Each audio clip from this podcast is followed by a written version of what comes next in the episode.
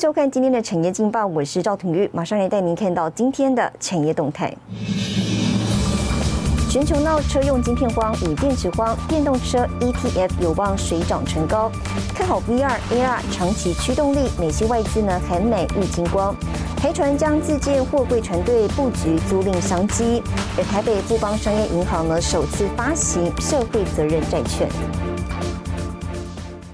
好，再来关心台股。台股今天早盘受资金进驻半导体股、晶圆代工双雄跟 IC 设计类股呢，成为多方焦点。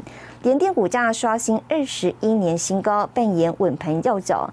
不过呢，由于高档获利卖压沉重，多档个股呢迅速涨势收敛，压抑指数震荡翻黑，跌点一度呢高达百点。展望后市，受限量能明显收敛，如果要消化前方卖压，仍需交易量回升。那预计短线呢维持震荡整理，突破前高不容易，提供给您参考。接下来，请看今天的财经一百秒。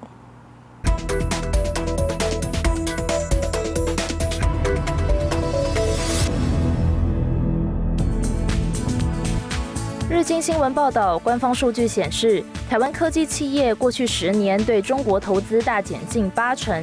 相对的，美国成为台湾业者设厂及收购投资的最佳替代选项。其二零二零年已占台湾对外总投资的百分之二十三点七，从二零一一年的仅百分之四，大幅成长了近五倍。其他台湾科技业转向投资地点还包括欧洲、东南亚等地。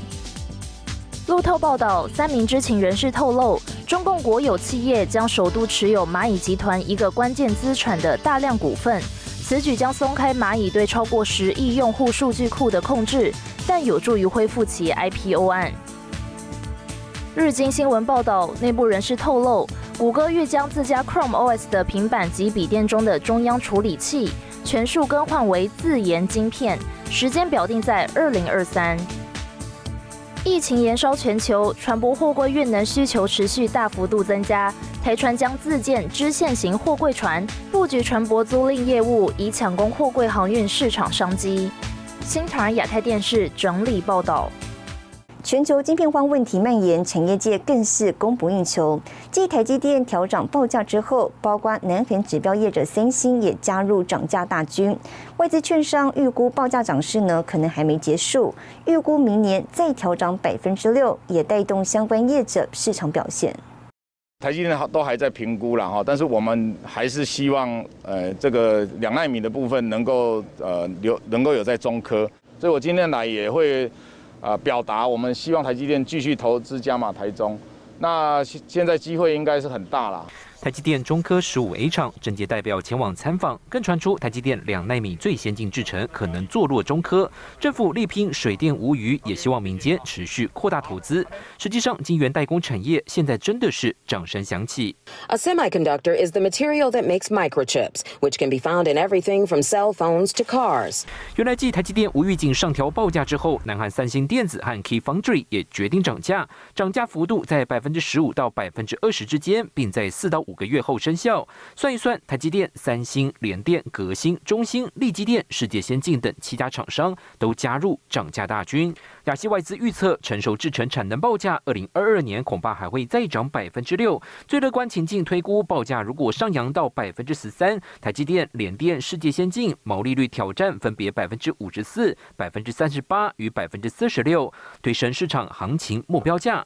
联电周四股价冲上六十六元，创二十一年来历史新高。台积电也回攻六百一十四元。不管是八寸也好，或十二寸晶圆厂的部分呢，啊，明年跟后年，啊，这样两年合计会有二十九座的一个晶圆代工厂哦加入建制，但是所有的产能都要到二零二三年之后才会陆续开出来啊，所以呢，它这个涨价的动作是等于有所本的。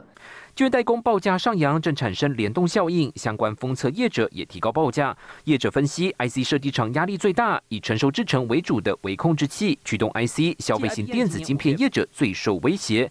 外媒称，这波半导体业涨价之后，二零二二年终端消费产品价格涨幅可能会相当有感。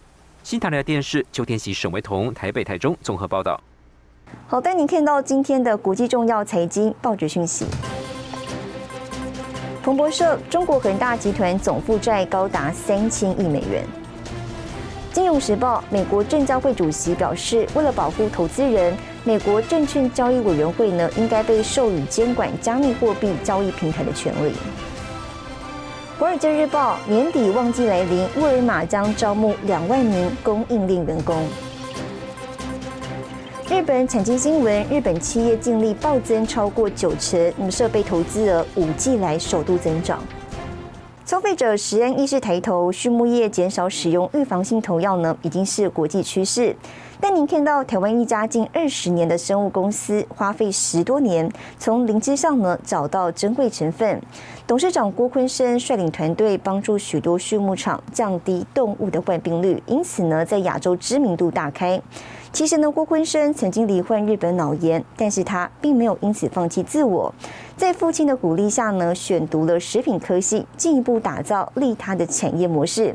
跟着新闻镜头带你了解。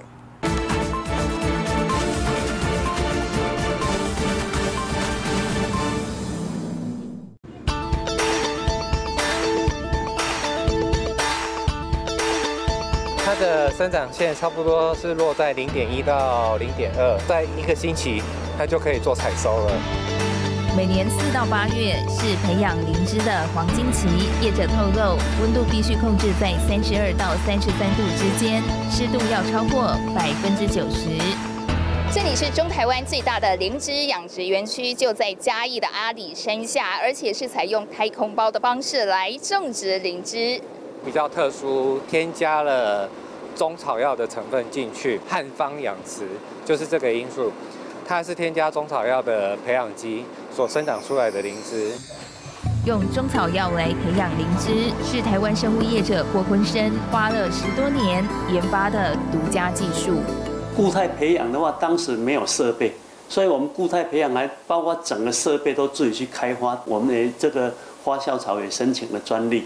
人，我们为为什么要吃东西？讲起话来温文儒雅，挂着腼腆笑容。他是郭坤生，曾在美商工作多年，有着食品、动物科学和兽医背景。他所带领的团队，帮助许多畜牧场降低动物患病率。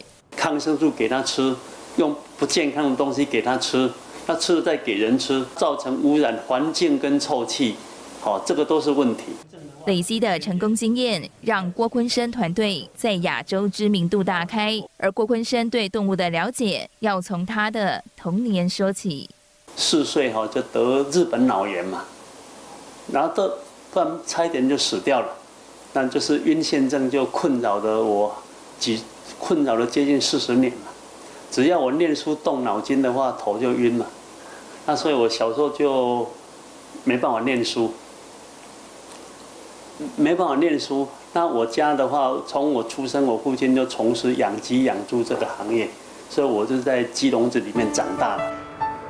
不过，郭坤生并没有因此放弃自己，在父亲的鼓励下，选择读食品科系。后来，父亲的畜牧场越做越大，进而转向投资其他事业。但投资失利，让郭坤生面临人生第二个重大考验。我一退伍之后就负债，跟我弟弟共同继承了一亿六千万的负债，继承了一千六百万资产。那所以说，我的人生就被这一个负债绑住了。面对庞大债务，郭坤生放下教书梦想，全心全力经营家里的畜牧场，还完债务。那一直就想出去外面看看外面的世界是怎么样子。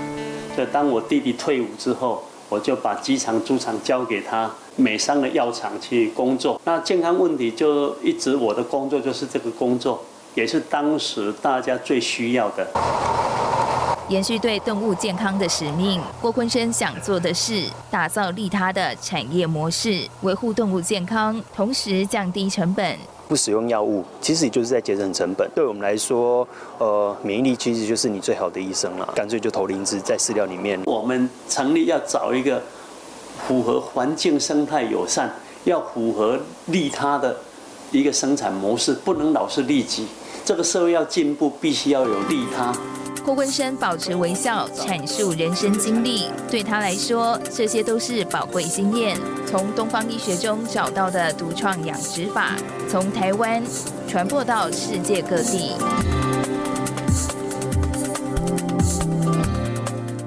好，带您看到明天九月三号星期五有哪些重要的财经活动。欧元区公布八月综合 PMI，美国公布八月非农就业人口跟失业率。中石化与全球传动法说会，交通部举行记者会。谢谢您收看今天的产业劲报，我是赵廷玉，我们明天再见。